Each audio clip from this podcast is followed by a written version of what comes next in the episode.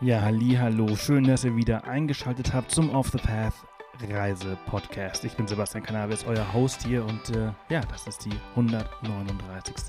Off the Path Podcast Folge.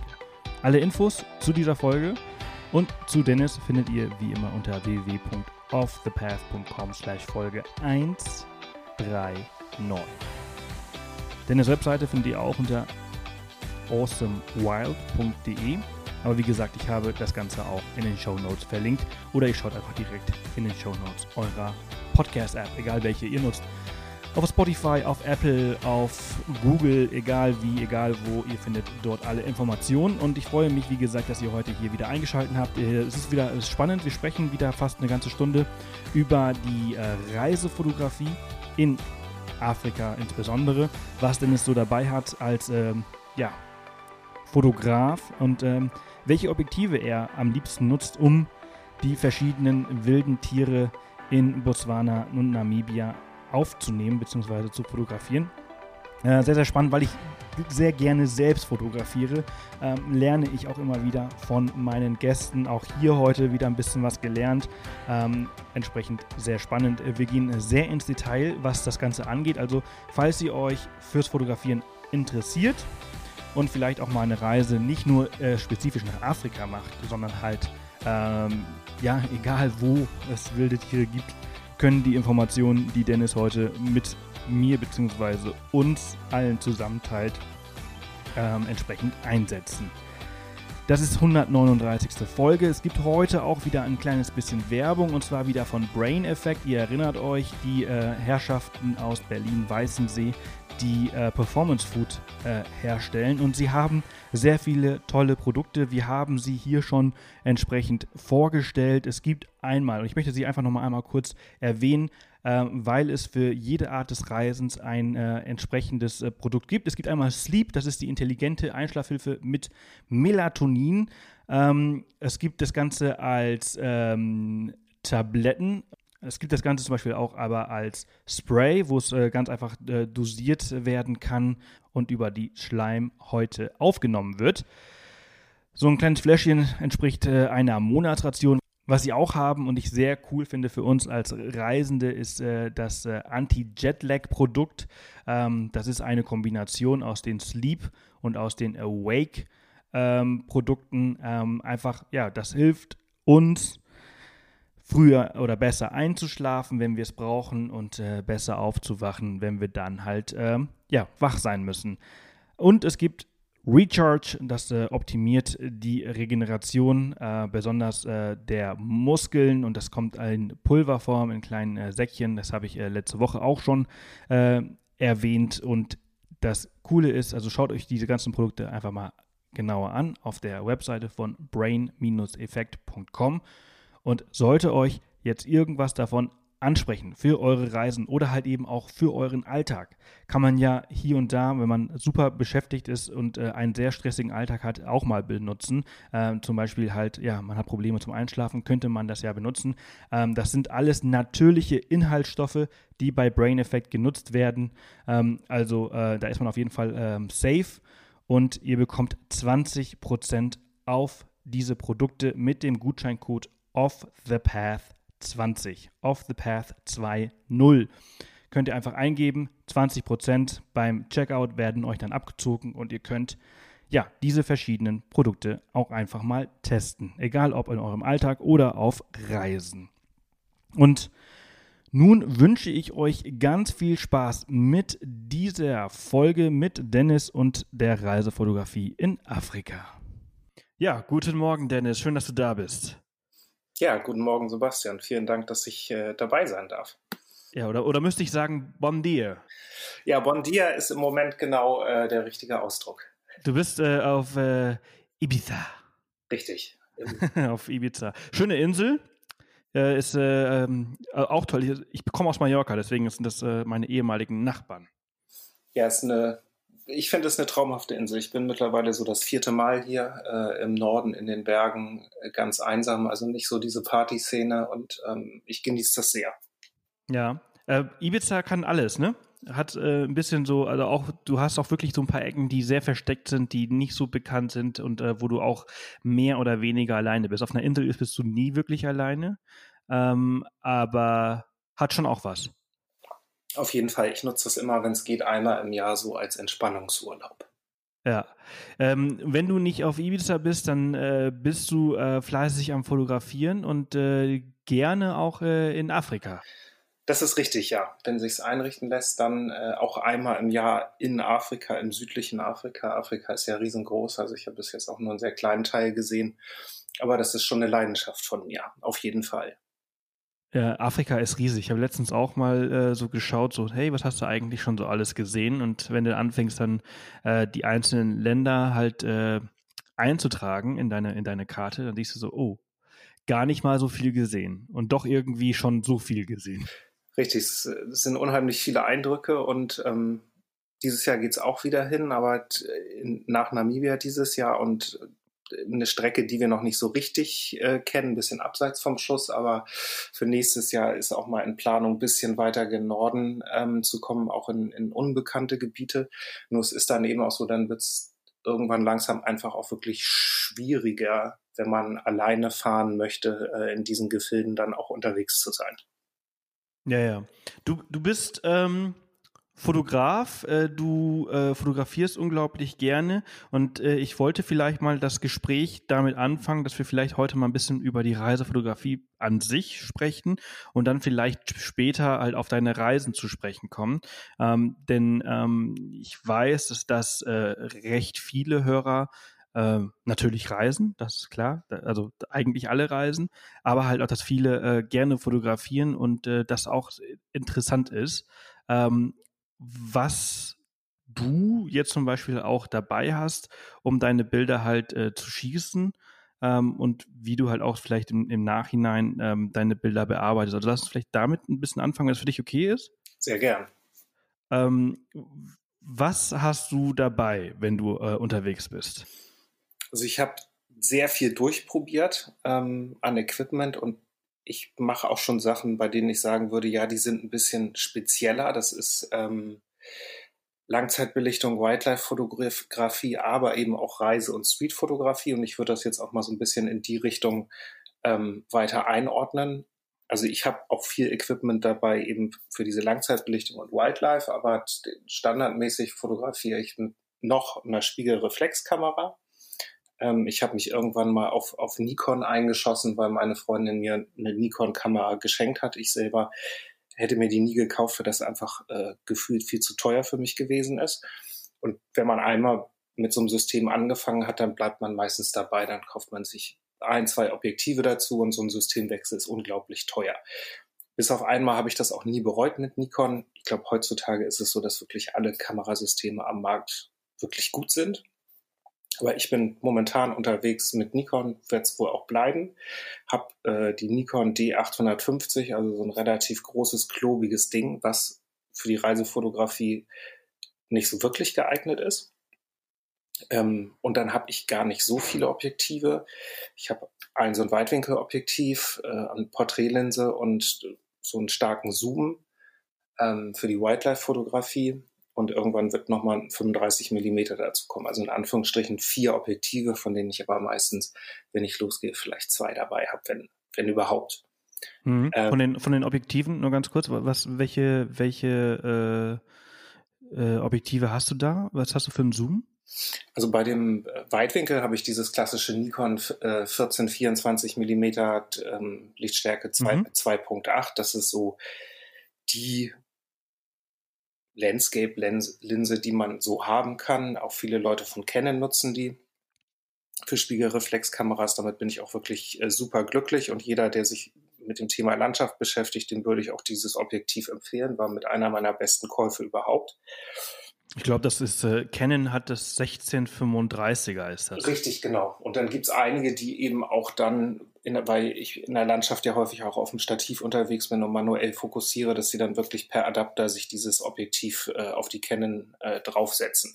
Weil jetzt, ja, per Adapter geht halt der Autofokus flöten, ne? Genau, der Autofokus geht, äh, geht flöten.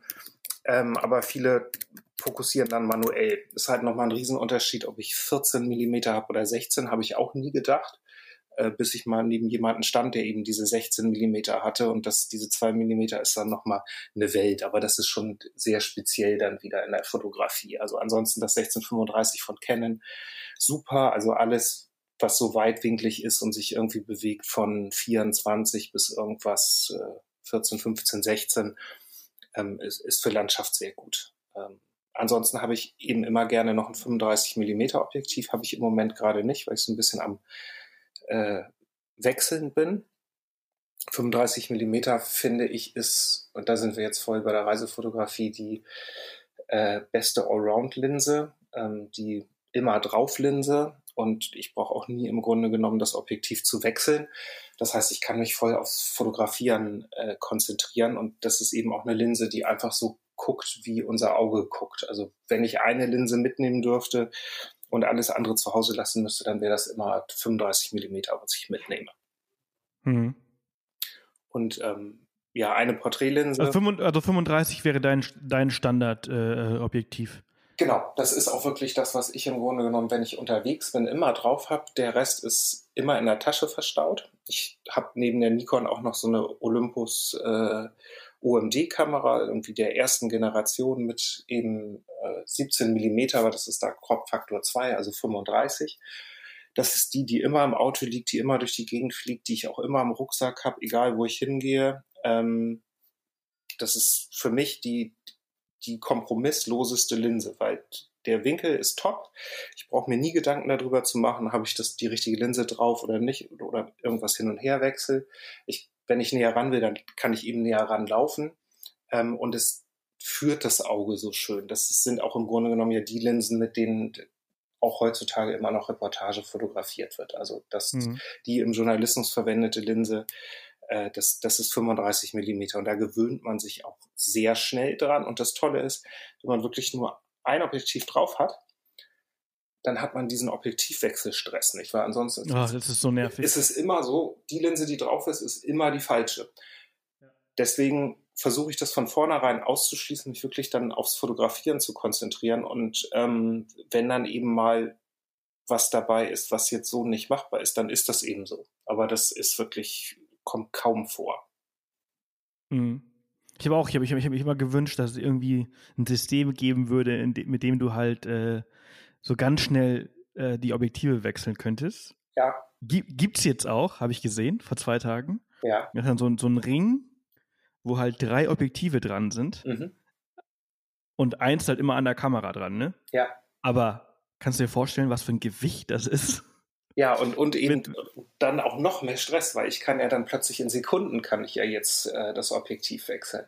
Ja, ja, ja, ja. Also ich meine, natürlich ist das von Vorteil, weil du halt, wenn du zum Beispiel Wildlife fotografierst, ähm, was sich halt ständig bewegt oder halt auch Landschaft mit Licht, was sich halt ständig verändert und du möchtest einmal irgendwie nah und dann möchtest du einmal äh, Landscape machen und äh, weiß ich nicht, dann ist das total cool, dass du halt ziemlich schnell das Objektiv wechseln kannst.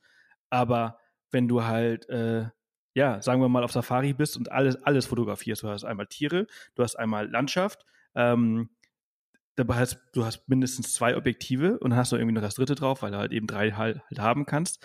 Dann hast du da ähm, mindestens irgendwie sechs Kilo nur an Objektiven vorne an deiner Kamera ja. dran, plus deine schwere Kamera, die halt auch nochmal irgendwie anderthalb, zwei Kilo äh, wiegt. Also hast du irgendwie acht Kilo in der Hand.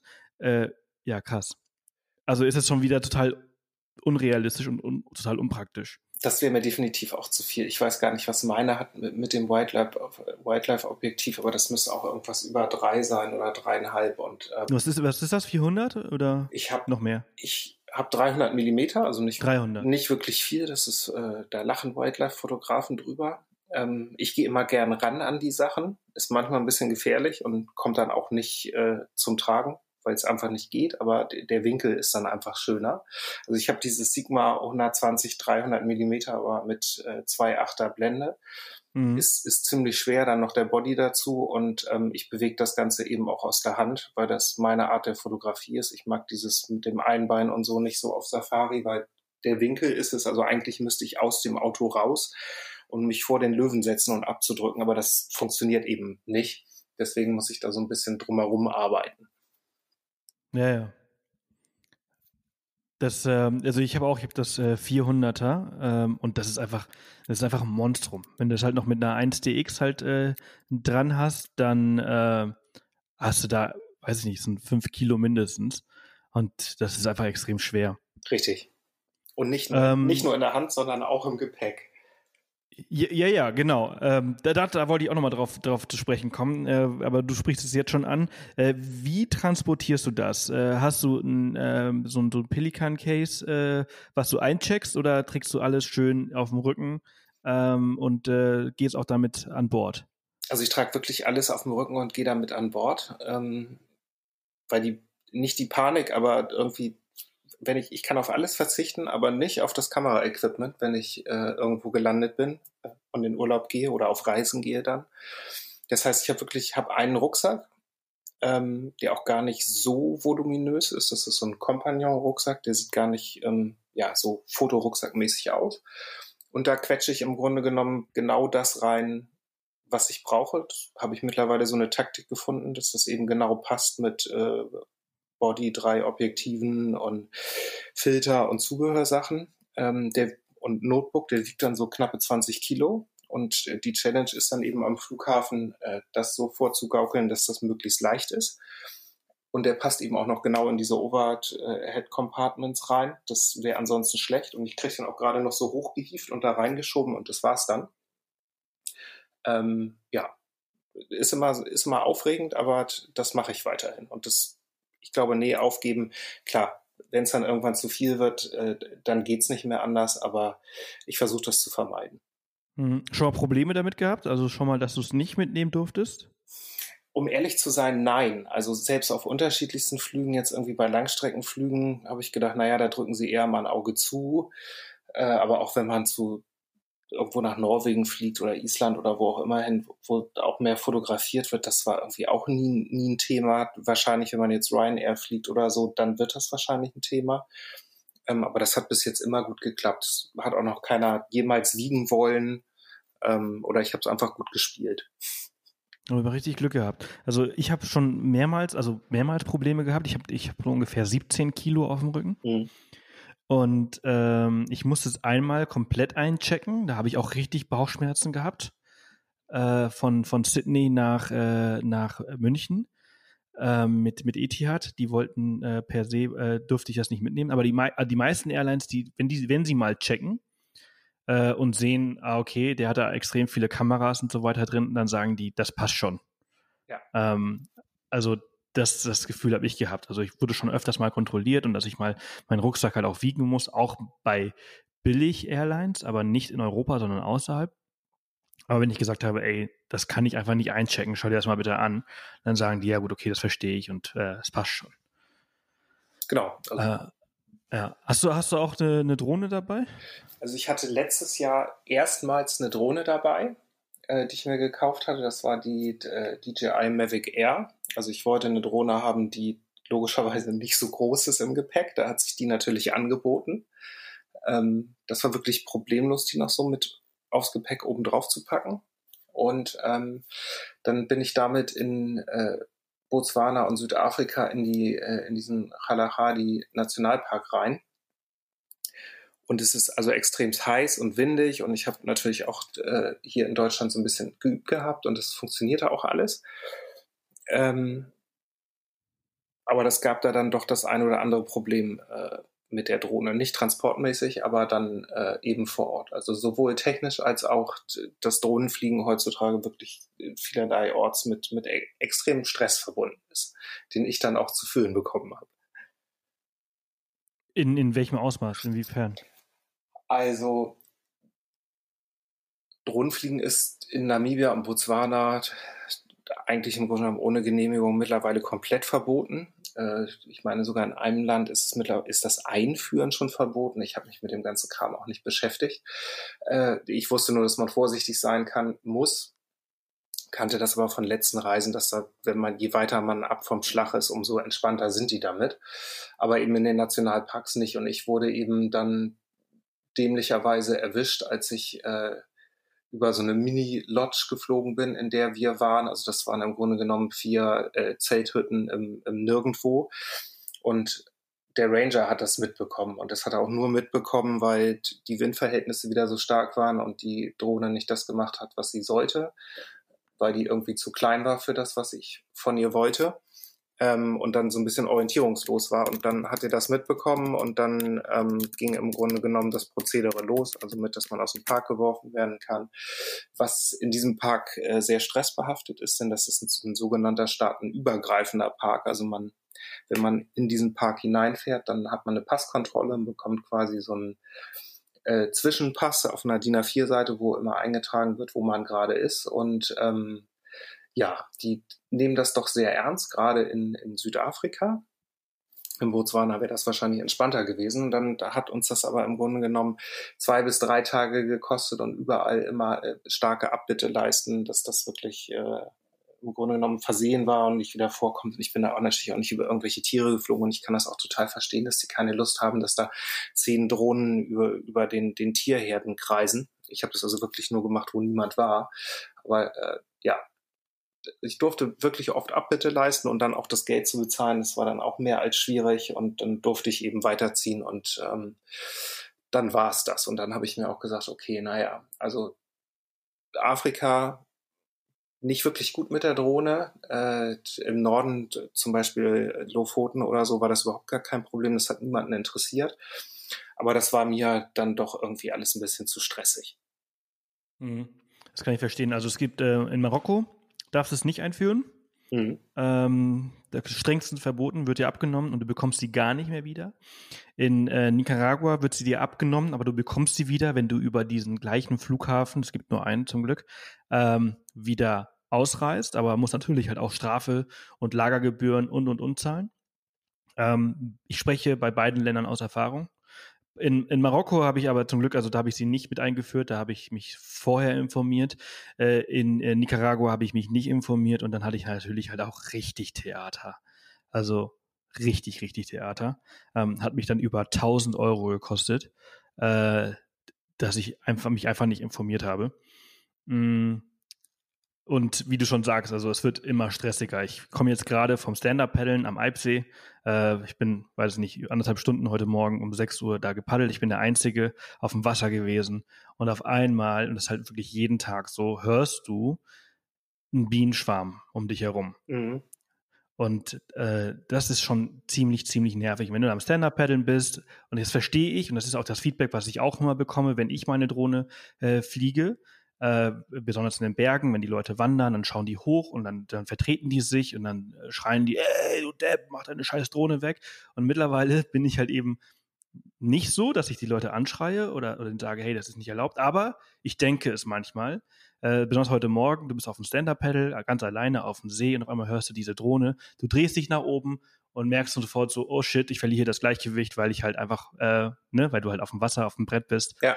Und äh, super, super nervig. Neben dem, dass es auch überhaupt nicht erlaubt ist, weil es, äh, weil es äh, Naturschutzgebiet ist oder Naherholungsgebiet ist und da eigentlich keine Drohne fliegen darf und da jeden Tag die Drohnen geflogen werden. Entsprechend, ich verstehe das. Und es gibt, es ist halt eben auch so, dass einfach sehr viele Deppen ähm, unter Richtig. den Drohneninhaber sind.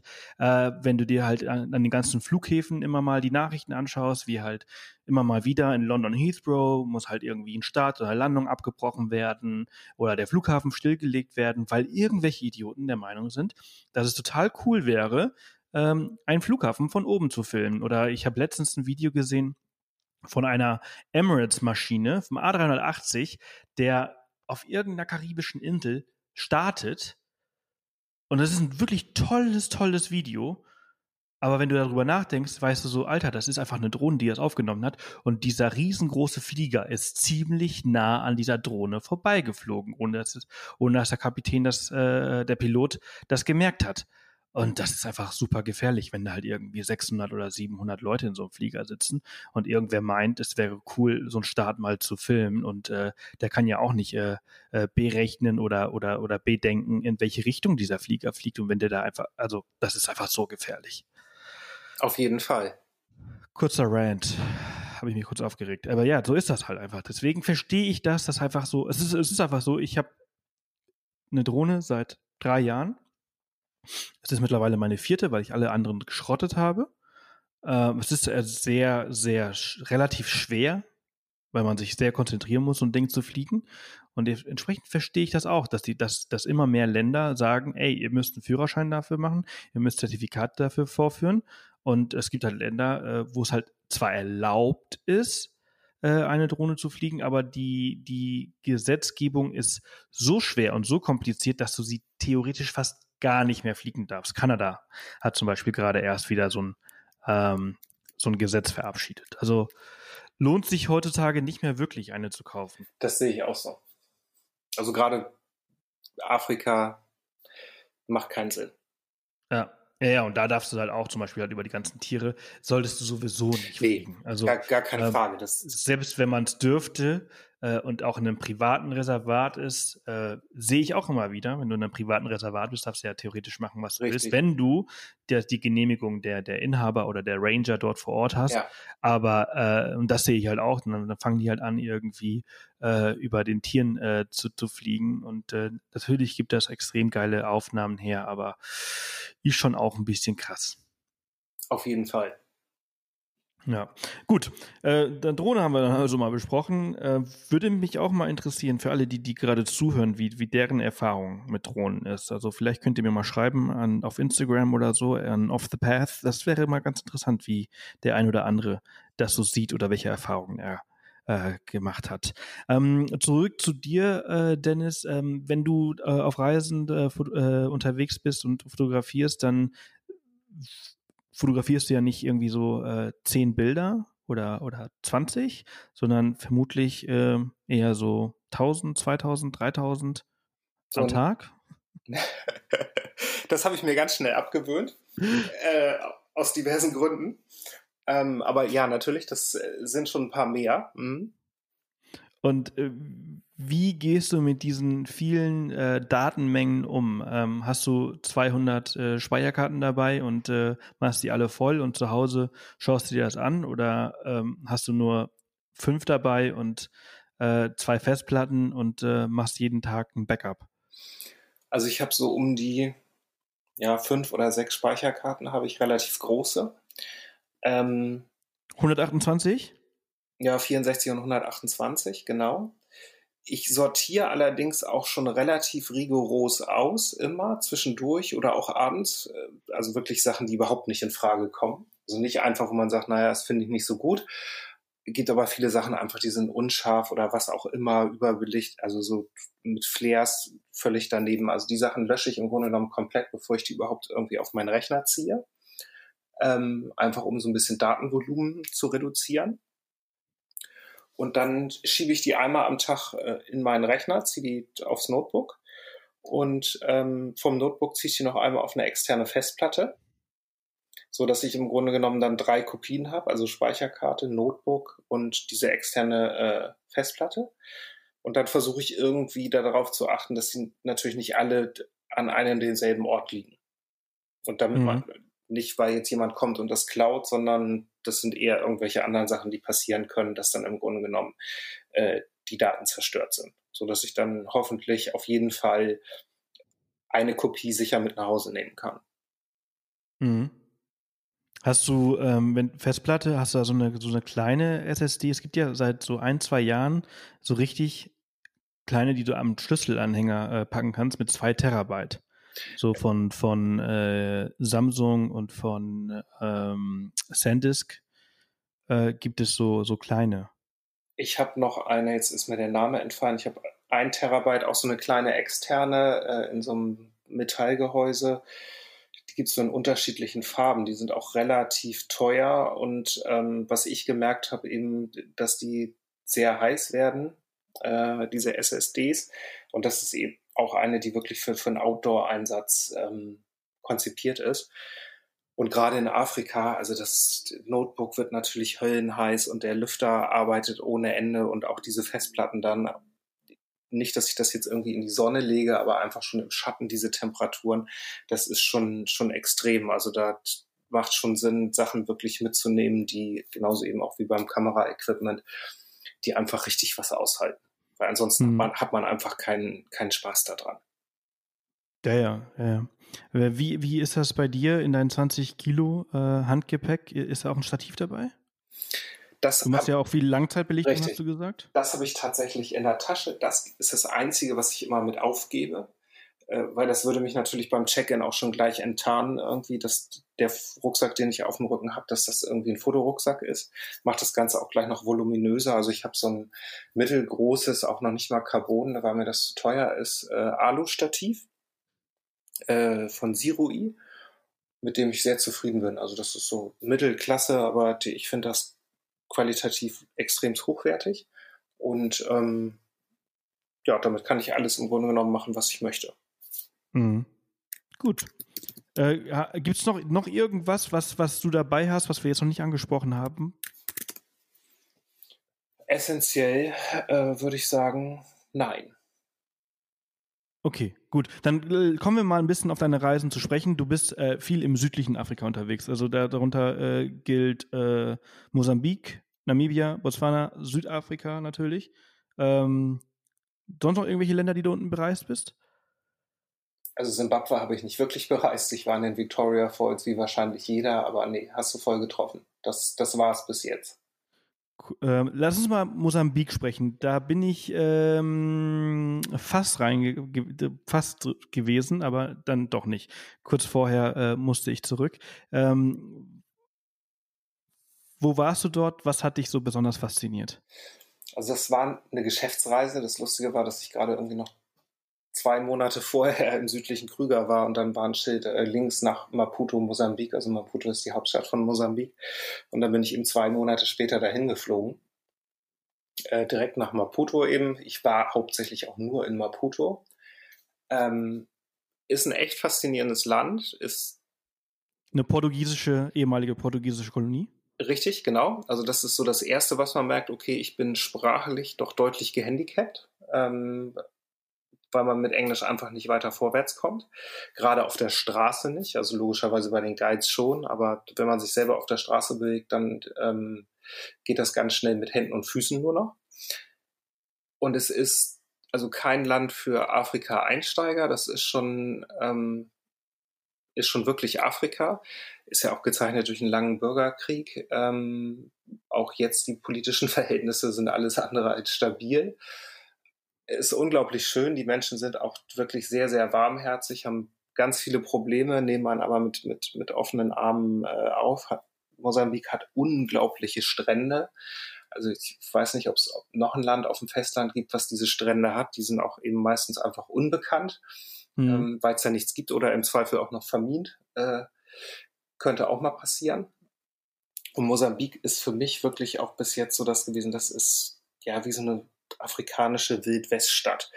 Äh, das konnte ich auch alles nicht, nicht so richtig fassen, trotzdem ich ja schon ein bisschen unterwegs gewesen bin. Aber das ist wirklich wie so eine afrikanische pulsierende Metropole, äh, die man sich, sich vorstellt mit, mit äh, auf der Straße Eselskarren und daneben irgendwie der fette SUV und dahinter die Militärpolizei mit Maschinengewehren und äh, mitten in der Stadt auch Schlaglöcher äh, so groß wie ein Auto und alles rennt durcheinander und alte portugiesische Häuser verfallend oder auch wirklich toll restauriert und daneben dann so 70er Jahre Bausünden angefangen oder auch wirklich fertiggestellt. Also es ist eine total kirre, kirre Metropole.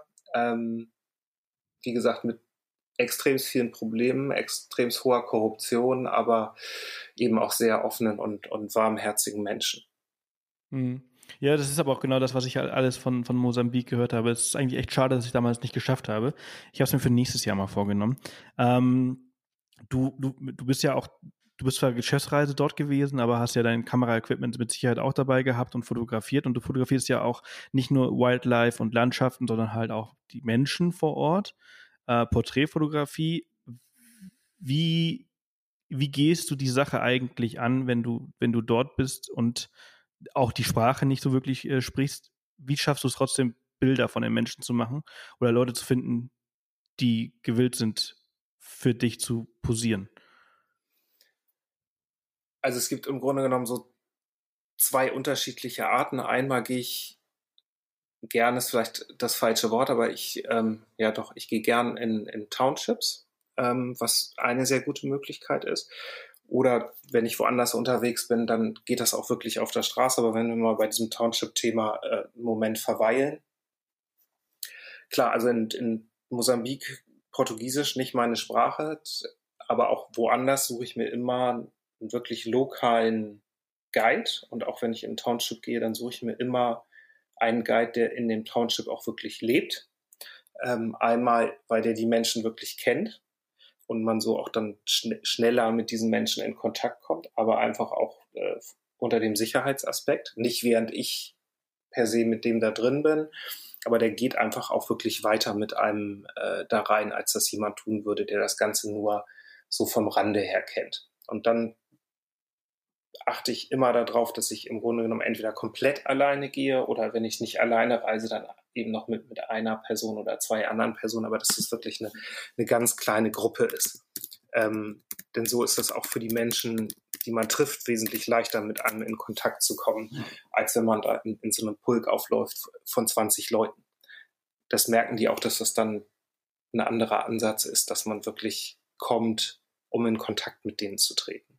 Und mhm. dann ist es natürlich auch wichtig, dass man nicht einfach irgendwo durch die Gegend läuft und von allen Fotos äh, macht und, und äh, mit einer riesen Linse durch die Gegend läuft, sondern dass man den Menschen erstmal wirklich begegnet und Kontakt mit denen aufnimmt, mit den Augen, im Zweifel auch äh, spricht oder nonverbal kommuniziert, bevor man dann äh, anfängt, ein oder zwei Fotos zu machen. Also erst kommt wirklich der Mensch und der persönliche Kontakt und dann kann da draußen so ein Foto entspringen.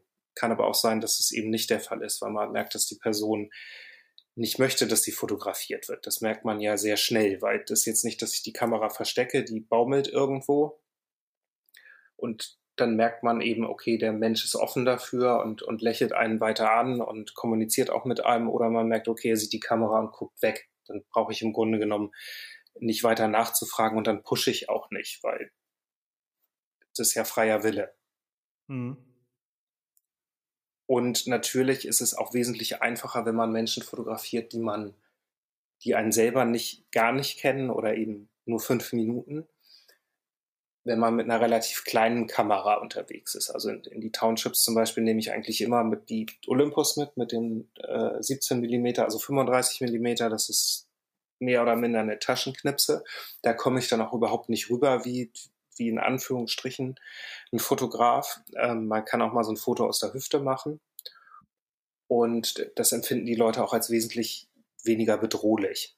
Und ähm, in Maputo hatte ich zum Beispiel auch wirklich nur diese OMD äh, mit und nichts weiter, weil alles andere, ich hätte einfach auch so per se nicht auf der Straße fotografieren können. Das wäre im Zweifel zu, zu gefährlich gewesen. Wollte ich gerade sagen, könnte, könnte äh, auch äh, recht gefährlich sein, beziehungsweise auch äh, dumm. Genau, also, genau. Äh, also, yeah. also, in so einem, in so einem, in so einem ähm, äh, Land, also was einfach äh, wirtschaftlich einfach nicht so gut dasteht, wo viel Armut herrscht, äh, ist, ist das einfach ein, ein, ein, ein gefundenes Fressen, wenn du da mit deinen äh, 5000 Euro Kamera rumrennst. Äh, da möchte natürlich jeder zugreifen. Genau. Eine andere Strategie, die ich noch habe, oder die on top dann noch ist, äh, im Grunde genommen zu dieser OMD-Kamera, ist, dass ich so einen, so einen alten, schädrigen Jutesack dabei habe, wo dann die große Kamera drin ist, im Zweifel mit dem Porträtobjektiv. Das heißt, wenn sich mal die Möglichkeit bietet, dann würde ich die dann nochmal rausholen und dann nochmal eben ein Foto mit dem Porträtobjektiv machen und eben, wenn, wenn auch die Umgebung passt und das einigermaßen äh, ins Bild passt und, und sicher ist. Mhm.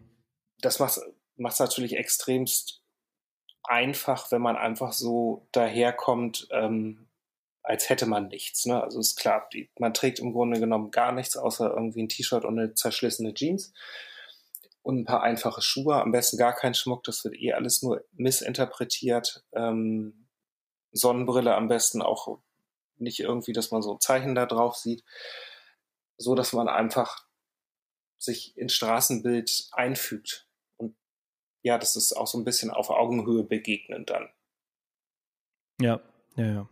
Das, das, macht das, äh, so, macht das so mache ich das auch. Also das ist aber eigentlich, es ist aber auch ein genereller Tipp, glaube ich, für egal, ob du jetzt in Mosambik im Township bist und, oder oder äh, äh, auf Ibiza unterwegs bist und da Menschen fotografieren willst. Äh, wenn du da mit äh, zu krasser Technik und äh, zu protzig irgendwie halt auch auftrittst, äh, verschreckt das mehr, als es die Leute halt ähm, beruhigt. Definitiv. Viele sagen ja, na, ich muss unbedingt äh, die Kamera haben mit so und so viel Megapixeln oder ich brauche unbedingt äh, dieses Objektiv, weil nur das macht irgendwie den, den entsprechenden Look. Aber da muss man sich einfach häufig entscheiden, möchte ich ein Foto haben im Zweifel oder möchte ich keins haben? So, und ja. in dem Moment sage ich, okay, dann gehe ich eben auf die Nummer kleiner, die auch keine schlechten Fotos macht, muss ich mich ein bisschen anpassen. Dafür bin ich aber eben fast unsichtbar und wenn dann eben auch sehr viel nahbarer. Mhm. Jetzt hast du auch äh, neben Mosambik auch noch ein paar andere Länder äh, bereist und erlebt und fotografiert. Äh, was ist so, so ein Erlebnis, was dich so aus Namibia, Botswana, Südafrika so in Erinnerung bleibt, was, äh, wo du sagst, oh, das war wirklich ganz toll und auch das, was, was ich damit mitgenommen habe, äh, ist wirklich richtig gut geworden? Also es sind im Grunde genommen alle Länder.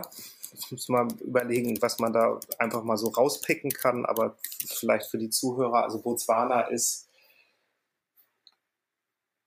ist die, ist das Traumland äh, für Safari, für, für Wildlife. Ist so das Wildeste, ne? Ist, ist definitiv ja auch das Wildeste, ähm, weil es auch teilweise wirklich schwierig ist zu fahren, bis auf so ein paar äh, Teerstraßen, ähm, die es gibt, ist eben ganz unterschiedlich zu Namibia. Also Botswana ist, hat sehr viel mehr Buschland ähm, und ist auch wesentlich dadurch wesentlich mehr geeignet für, für Wildtiere. Es gibt eine unglaublich hohe Dichte und eben auch so ganz tolle Ecken, so wie das Okavango-Delta, was so ein klingender Name ist, wo, wo der äh, Okavango-Fluss im Grunde genommen aus Angola kommt, äh, in dieses Delta in Botswana läuft und nicht ins Meer und dass dann so eine riesen Schwemmfläche gibt, die einmal im Jahr über, überflutet wird und auch eben permanent Wasser führt.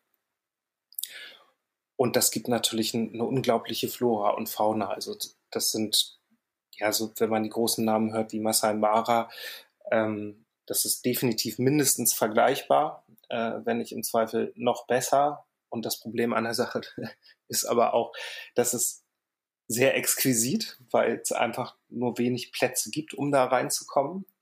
Da ist Botswana sehr strikt. Dadurch wird das Ganze leider dann auch meistens immer sehr schnell sehr teuer. Aber man kann das auch auf unterschiedlichen Ebenen machen. Also Botswana ist wirklich dieses, dieses Land der Tiere. Ähm, aber auch die Menschen sind so unglaublich herzlich, weil Botswana nie ein, war nie eine Kolonie, war äh, englisches Protektorat. Und das merkt man schon, dass die einem sofort wirklich anders äh, entgegentreten. Und ich mag diese Art und Weise unheimlich gern. Auch dieses abends zusammen äh, Brei machen, also grillen, am Lagerfeuer sitzen und auch alle um einen großen Tisch sitzen. Das ist also sehr, äh, es geht wirklich sehr um, um das Wildlife und um das Zusammensein. Das ist ein ganz tolles Gefühl. Und mhm. Namibia ist, ähm, ja, ist das unglaubliche Land der Weite. Du warst ja auch da. Also ich fahre da teilweise einfach stundenlang durch die Gegend und denke mir, wo bin ich hier? Bin ich auf dem Mars oder Saturn? Ähm, das sind einfach Gegenden, die kann man überhaupt nicht greifen mit dem Auge. Man versteht das überhaupt nicht, was da irgendwie passiert. Das lässt sich auch extrem schwierig beschreiben. Also es ist wirklich teilweise wie man fährt über einen Mars ähm, und eben auch sehr abwechslungsreich mit, mit, mit der Namib, der ältesten Wüste äh, der Welt und diesen riesen Dünen und dann kommt man plötzlich an den äh, Atlantik und diese Dünen laufen einfach mal im, im Meer aus.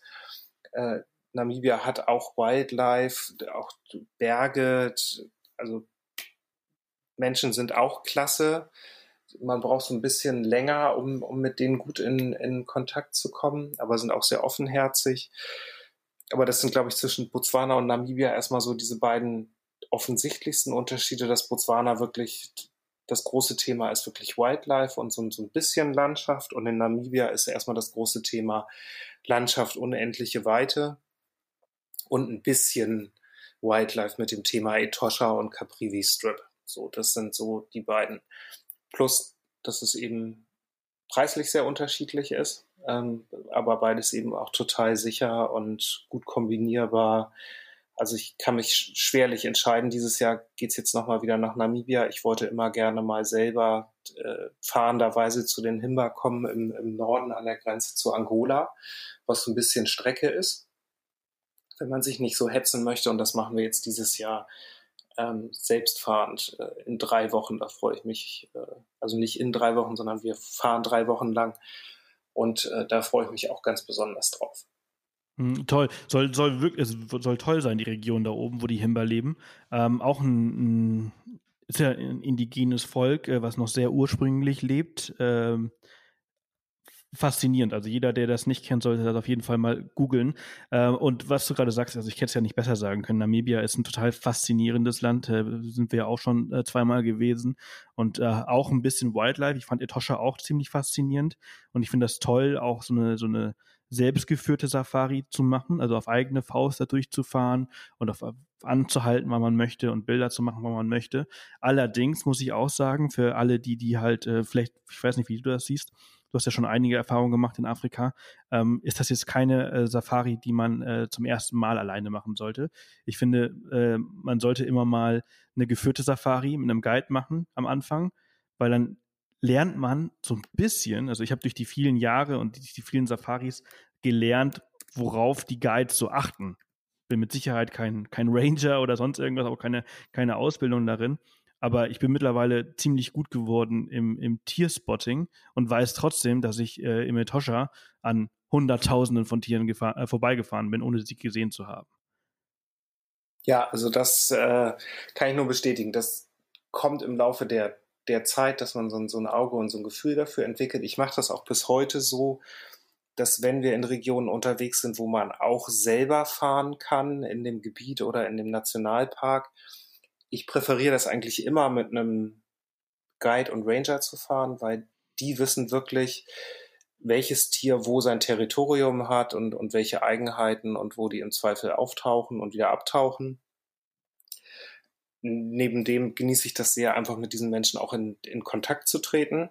Und dann mache mach ich das häufiger auch so, dass wenn man dann so ein bisschen Erfahrung hat in dem Gebiet und auch ein bisschen länger bleibt, also zwei Tage dann da unterwegs gewesen ist, dass ich dann auch mal selber durch die Gegend fahre. Das Fahren per se ist gar nicht so schwierig, aber es ist eben, dass man wirklich weiß, wo die Tiere im Zweifel wann sind. Und das ist ja gerade beim Thema Fotografie ähm, das Wichtige, weil es ist ganz toll, wenn man den Löwen irgendwie am Wasserloch um, um 12 Uhr in der knallen Sonne hat. Ähm, ja, das ist toll zum Beobachten, aber nur so mittelschön zum Fotografieren. Ja, ja, genau. Äh, deswegen ist das im Grunde genommen eben immer noch mal doppelt wichtig.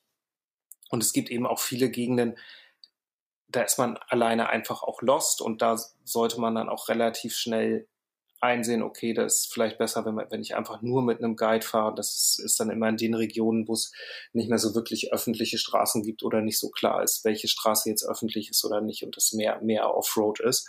Ähm, man hat da einfach mehr von. Ja, ja, grundsätzlich hat man ja als Fotograf immer sehr frühe Morgen und sehr späte Abende. Genau. Ähm, weil das einfach die beste Zeit ist zum Fotografieren eigentlich könnte man das beschränken im Grunde genommen auf äh, ja, eine Stunde morgens und eine Stunde abends. Ähm, nichtsdestotrotz genieße ich den, äh, die andere Zeit dazwischen auch sehr, aber natürlich ist man dann so ein bisschen nervöser morgens, wenn, wenn die ersten Sonnenstrahlen da durchkommen, dieses unglaubliche Licht da ist, was ich auch ansonsten nirgendwo auf der Welt gesehen habe bis jetzt, also nur in Namibia und Botswana. Das ist ja so ein, so ein goldenes, ganz sanftes, glühendes Licht faszinierend. Also das, das sage ich auch immer wieder, aber das, das kann man erst äh, äh, verstehen, wenn man dort gewesen richtig. ist. Man kann das nicht erklären. Nee. Also ich finde, äh, so auch die Gegend ähm, ähm, Los Angeles, ne, LA, ja. äh, hat auch so ein, so ein recht, äh, äh, also schönes Licht. Ist auch der Grund, warum so viele äh, TV und, äh, und äh, Produktionen und Filme und, äh, und Shootings äh, dort stattfinden. In, Las, in äh, LA und in südlichen Afrika. Weil das Licht einfach von Natur aus so geil ist. Ja. Da, also, da geht nichts drüber über das Licht. Und äh, wenn man dann noch das Glück hat, morgens irgendwie ein, ein Tier, ich will jetzt nicht sagen vor der Linse hat, sondern das Glück hat, ein Tier wirklich in diesem Licht zu fotografieren und das passt irgendwie noch alles zusammen, mit dem Surrounding, dann äh, ist das grandios. So, und das ist natürlich dann eben auch das morgens und abends, äh, um den Bogen nochmal dazu zu den Objektiven zu bekommen. Da braucht man natürlich dann was Lichtstarkes und das macht dann eben auch den, den großen Unterschied und sowohl gewichtsmäßig als auch preismäßig. Also ähm, mein Sigma in Anführungsstrichen ist, ist da ja noch deutlich günstiger als dein 400 Millimeter Nikon. Ich glaube, meins dieses Sigma mit 2,8, das liegt irgendwie, glaube ich, Listenpreis so bei zweieinhalbtausend, was äh, auch ja ein irrer Haufen viel Geld ist, was ich mittlerweile aber auch seit sieben Jahren mit mir rumschleppe und damit glücklich bin. Ähm, gibt aber auch deutlich günstigere eben von, von Sigma oder Tamron eben mit einer Offenblende von 5.6 und die gibt's dann so ab 1000, anderthalbtausend Euro. Aber das sind eben gerade morgens und abends äh, macht das eben wirklich den, den brutalen Unterschied. Absolut. Absolut, desto niedriger die Blende ist, äh, desto besser. Und äh, aber halt eben auch desto teurer. Genau. Und also da kann man einfach wirklich, wirklich extrem, extrem viel Geld äh, hinlegen. Du hast ja am Anfang gesagt, wenn man sich für einmal für ein System entschieden hat, dann bleibt man da auch dran. Und das ist halt einfach auch so. Ich bin ähm, jetzt lange bei Canon gewesen. Ich war früher auch mal bei Nikon und äh, jetzt ist mir gerade letzte Woche äh, ist mir äh, die 5D kaputt gegangen und äh, mein 2470, also war auf dem Stativ, ist umgefallen und dann drei Teile gehabt und ähm, jetzt habe ich noch eine 1D, aber so langsam ver verabschieden sich so meine ganzen Objektive, weil sie einfach durch die vielen Reisen und durch die vielen Witterungsverhältnisse äh, einfach nicht so lang leben wie bei anderen bei mir. Ähm, und ich bin jetzt auch am überlegen, so, ah, soll ich wechseln, soll ich mal was anderes versuchen, aber ähm, weil es einfach so verdammt teuer ist. Also ja. mein, meine neue Ausstattung äh, die jetzt demnächst kommen soll, ähm, da muss ich noch lange, lange, lange, lange, lange sparen, damit ich mir also alles leisten kann. Ähm, aber dann lohnt es sich auch, man hat eigentlich auch recht lange was davon. Also ich muss auch sagen, ich habe es immer falsch gemacht, wenn ich das versucht habe, über einen Preis zu definieren. Das ist natürlich immer ein Kriterium, weil wenn ich das Geld nicht habe, dann kann ich das einfach nicht ausgeben. Ja, ja, genau. Aber ich habe immer zweimal gekauft, wenn ich das am Geld festgemacht habe. Und die besten ja. Käufe waren immer ja, ja. die Sachen, wo ich gnadenlos einfach darüber gegangen bin, okay, das ist das Objektiv, was genau das macht, wo ich Spaß dran habe für die Bilder, die ich mache. Und dann habe ich das gekauft und das habe ich dann wirklich jetzt seit sechs, sieben, acht Jahren, ist teilweise auch schon mehrfach runtergefallen. Äh, vielleicht auch noch eine ganz gute Sache, wenn man unterwegs ist. Äh, das macht Sinn, solche Sachen zu versichern. Auch wenn, Absolut. Auch wenn das nicht ganz günstig ist. Ähm, aber wenn was passiert, dann ist es meistens richtig teuer und dann bekommt man das wieder. Ähm, zumindest die Reparatur und auch die sind unglaublich teuer. Also bei mir ist dieses 1424 ist mir auch schon zweimal runtergescheppert, also nicht selber runtergescheppert, aber mit Kamera, weil der Stativ einfach umgeworfen wurde von der Windböe oder was auch immer die haben das immer wieder repariert. Ich laufe damit heute noch durch die Gegend und mache mir überhaupt gar keine Gedanken über Objektivkauf oder was auch immer. Äh, und das ist dann letzten Endes auch was, was einfach Spaß macht, weil man ein Arbeitsgerät hat, mit dem man wirklich glücklich ist, das an das man sich blind gewöhnt hat. Und das macht dann nachher auch einen Unterschied, weil man einfach Fotos machen kann, weil man nicht mehr über das System und die Knöpfe und sonst was nachdenkt, sondern das läuft alles unterbewusst und man sich wirklich auch einfach auf die Fotografie konzentriert und nicht, naja, wenn ich jetzt dieses Objektiv hätte, dann, dann könnte ich noch das machen, sondern dass man einfach das für sich richtige Werkzeug findet und dann damit abschließt, weil ansonsten ist das, das ist so, so schon ein Fass ohne Boden und dann ist es einfach ein brutales Fass ohne Boden. Ja, ja, ja, du hast gerade gesagt, dass ähm, äh, ähm, wenn du aufs Geld geachtet hast, dann hast du eigentlich zweimal gekauft und so ist das. Und es gibt ja diesen Spruch, wer billig kauft, ja. kauft zweimal. Und äh, das äh, merke ich nicht nur beim Fotografieren, äh, sondern halt einfach immer im Leben. Jedes Mal, wenn ich äh, zu sehr auf den Preis achte, weil ich es schnell, schnell, schnell haben möchte und dann eben was günstigeres kaufe, kaufe ich nach kürzester Zeit dann doch das teurere und bezahle halt zweimal dafür. Es ist immer so, lieber ein bisschen länger sparen und dann das Richtige kaufen, ähm, als äh, so ein Schnellschuss äh, zu, zu schießen.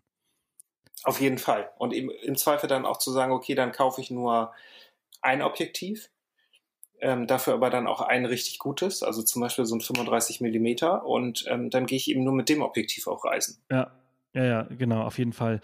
Ähm, dann hast du gerade ganz, ganz kurz auch nochmal Versicherung angesprochen. Ähm, auch ein wichtiges Thema. Bei uns wurde letztes Jahr im Auto eingebrochen und äh, über 10.000 Euro an, an Kameras äh, und so weiter äh, geklaut. Und äh, wir haben eine, eine, eine total klasse Versicherung, die äh, alles ersetzt hat, ähm, außer die Drohne. Ähm, wie bist du versichert? Was hast du da für eine Versicherung? Also ich habe eine Versicherung, im Grunde genommen eine Komplettversicherung, wo ich all meine Geräte angebe mit dem, mit dem Kaufpreis ähm, und daraus errechnet sich dann eine Summe. Ich weiß gar nicht, wie viel das im Moment ist. Ich glaube, ich habe auch so oh, 10.000 knapp Bruttopreis und dann sind das so 300 Euro im Jahr. Ähm, das ist eine in, in Hamburg. Es gibt, gibt nicht viele Versicherungen, wenn man das Ganze googelt für Fotografie. Also wenn man mhm. äh, eine in Hamburg ansässige äh, Versicherung findet, dann ist das die, bei der ich bin. Du weißt den Namen gerade nicht? Ich weiß den Namen gerade nicht. Ich kann jetzt gleich mal nebenbei äh, nochmal klicken. Du kannst, kannst es mir einfach schicken und ich packe es einfach in die Show Notes. Das mache ich sehr gern. Und ich habe wirklich schon mehrere Schäden gehabt. Also ich würde fast sagen, ich bin bei der Versicherung seit ja, sechs, sieben Jahren und ich habe also auf jeden Fall alle zwei Jahre einen Schaden. Und dann auch im Zweifel nicht so einen kleinen. Also letztens ist dieses äh, 1424 Objektiv von Nikon auf den Lofoten eben umgeworfen worden. Das waren einfach mal 600 Euro Reparaturkosten. Mhm. Und ähm, das haben die anstandslos gezahlt. Und das hatte ich schon mal mit diesem Objektiv. Und es ist auch so, dass dann auch kleinere Sachen versichert sind, irgendwie bis zum Preis von 100 oder 150 Euro. Also wenn einmal so ein Filter runterfällt, dann kann man das auch mit angeben, wenn man will. Und man hat irgendwie 50 Euro Selbstbeteiligung. Also das ist für mich im Moment ein total fairer Deal. Klar, die machen immer noch in Anführungsstrichen ihren Schnitt. Aber es kann eben auch mal passieren, dass dann nicht nur das Objektiv kaputt ist, sondern dann ist auch der Kamerabody kaputt. Ähm, oder ist im Zweifel dann auch wirklich ganz kaputt und dann, ähm, dann wird es eben richtig teuer. Und dann spare ich mir im Grunde genommen lieber dieses Geld irgendwie, spare ich mir zusammen, um dann meine Jahresprämie zu, zu versichern. Es wird jetzt auch nicht jeder 10, für 10.000 Euro Kameraequipment haben. Das heißt, die Gebühr wird dann auch deutlich geringer sein. Ja. Ja, ja, also ich kann äh, auch allen, die, die sich äh, für sowas interessieren und sich sowas, äh, vielleicht eine, eine, eine Fotoversicherung holen wollen. Activas ist unsere Versicherung von der alten Leipziger. Ähm, also die, die Versicherung ist bei der alten Leipziger, aber man bekommt die nicht über, über die alte Leipziger direkt, sondern nur über activas.de heißen die, glaube ich. Und auch total klasse, wirklich richtig gut. Letztes Jahr Einbruch, 10.000 Euro Schaden, ohne Probleme, sofort erstattet. Ich glaube, in drei Tagen war das Geld auf dem Konto und wir konnten eine neue Kamera kaufen und neue Objektive. Ähm, Drohnen sind aber dann nicht versichert, aber ähm, das ist Gold wert und jetzt gerade auch, ich habe da jetzt die 5D äh, für einen Kostenvoranschlag zu kennen geschickt äh, und das Objektiv und äh, ich gehe mal davon aus, dass sie irreparabel sind und dann werden die das auch alles problemlos erstatten. Und bei uns ist es auch so 350 Euro, glaube ich, äh, äh, Gebühr im, im Jahr für plus minus 10.000 Euro äh, Kamerawert. Und ähm, also es, es, es ist, also selbst wenn man gut aufpasst auf so eine Kamera, es kann immer was passieren. Oder halt eben wie bei uns, es wird eingebrochen und dann äh, freust du dich darüber, dass du wirklich ähm, alles erstattet bekommst. Ja, das rettet einen dann so ein bisschen vom Herzinfarkt, glaube ich. ich ja, ja, ja. Also wenn man jetzt, also wenn ich mir überlege, dass wenn da als der Einbruch da war und äh, die hätten das nicht äh, ersetzt, dann, puh, keine Ahnung. Das, genau. Dann, dann, das wäre einfach verdammt viel Geld gewesen, was ähm, ja, man muss auch erstmal wieder lange sparen, um das alles zu ersetzen. Also ich habe nicht viele Versicherungen und ich bin auch nicht gerade risikoavers, aber eben ja, das macht extrem Sinn. Sein Auto versichert man ja auch. Ähm, und für mich ist das im Grunde genommen mein Auto. Ansonsten fahre ich Fahrrad. Äh, da habe ich mein Geld im Grunde genommen investiert und das sollte auch nicht weg sein. Ich habe gerade nochmal nachgeguckt. Die heißt P und P Pergande und Pöte GmbH. Ah ja, super. Genau, dann packen wir die auch noch in die Show Notes. Und äh, ja, ich würde sagen, wir machen jetzt an der an der Stelle äh, äh, Schluss, äh, Dennis. Ähm, äh, ich habe gehört, das Licht äh, auf Ibiza soll auch äh, sehr schön sein zum Fotografieren. Ähm, und äh, der Tag steht ja noch äh, bevor. Ähm, und ich danke dir herzlich, dass du dir heute die Zeit genommen hast, äh, dass wir darüber sprechen konnten. Ähm, und ja, weiterhin alles Gute für deine Reisen ins äh, südliche Afrika und bis bald. Ja, herzlichen Dank. Bis bald, Sebastian. Tschüss. Tschüss. Ja, das war's auch schon wieder heute mit Dennis und der 139. Off the Path Podcast Folge. Ich hoffe, ihr habt ein bisschen was gelernt äh, von Dennis. Ähm, ich finde, er hat es äh, sehr gut erklärt und hat auch auf sehr gute Tipps gegeben ähm, für seine oder über seine verschiedenen Reisen in äh, Mosambik, Botswana und Namibia und also allgemein im südlichen Afrika. Ähm, ich lerne da auf jeden Fall immer was dazu, besonders weil ich gerade dabei bin, unsere nächste Afrika-Reise zu planen. Ähm, wir sind dieses Jahr relativ äh, wenig unterwegs gewesen in der Weltgeschichte. Wir sind relativ viel hier in den Bergen in Europa äh, unterwegs gewesen, aber ich freue mich sehr, dass wir wieder ähm, Weihnachten und Silvester in unserem einem unserer Lieblingsländer verbringen werden, in Südafrika und da dürfen natürlich diese äh, Tierbegegnungen, Wildtierbegegnungen nicht fehlen. Also die eine oder andere Safari ist auf jeden Fall geplant und eine sehr, sehr coole Geschichte zwischendurch. Aber dazu dann mehr in der Zukunft. Ich freue mich auf jeden Fall, dass ihr gerade noch zuhört, äh, denn diese Folge ist auch wieder sehr lang geworden.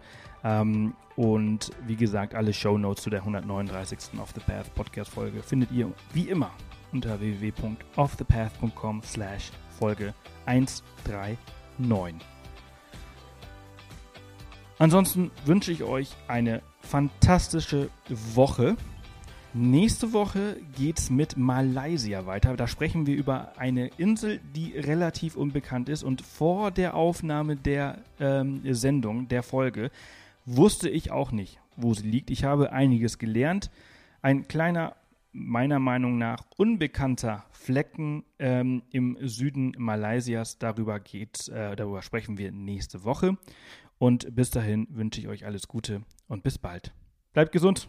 Tschüss.